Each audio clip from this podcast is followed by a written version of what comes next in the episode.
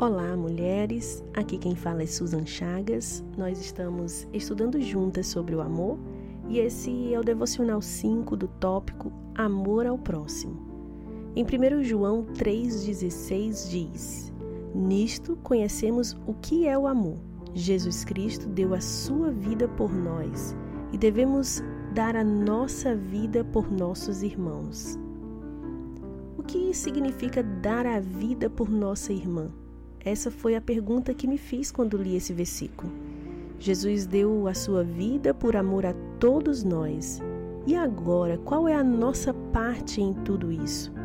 Primeiramente, precisamos entender que Jesus nos fez um com Ele. Seu sacrifício na cruz foi o nível mais alto de demonstração de amor que alguém poderia expressar. Ou seja, ninguém é capaz de fazer o que Cristo fez.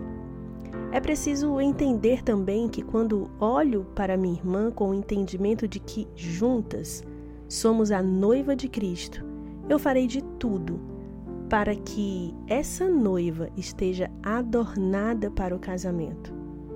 Dar a vida por alguém é entender que precisamos doar o nosso tempo, nossos dons, nossas habilidades, usar nossas ferramentas para que o outro flua em seu dom cada um com suas competências e talentos, para que cada dia mais a noiva de Cristo esteja pronta.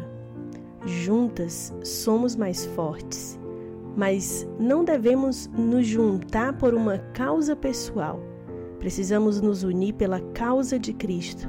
Precisamos entender que é nossa responsabilidade de levantar quem está ao nosso lado e muitas vezes, para que isso aconteça, vamos precisar doar a nossa vida. Se uma pessoa desmaia ao seu lado, você vai precisar colocar essa pessoa nos seus ombros e dar a vida por ela.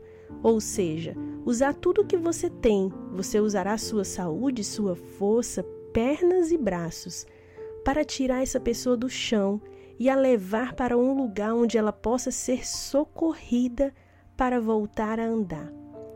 Espiritualmente é exatamente isso que o Senhor espera de nós.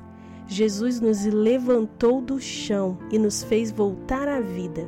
Não estávamos apenas desmaiadas, estávamos mortas e Ele nos deu vida. Quantas pessoas estão ao seu lado precisando da vida de Jesus? Ajudá-las só será possível se você estiver disposta a dar a sua vida por elas em amor.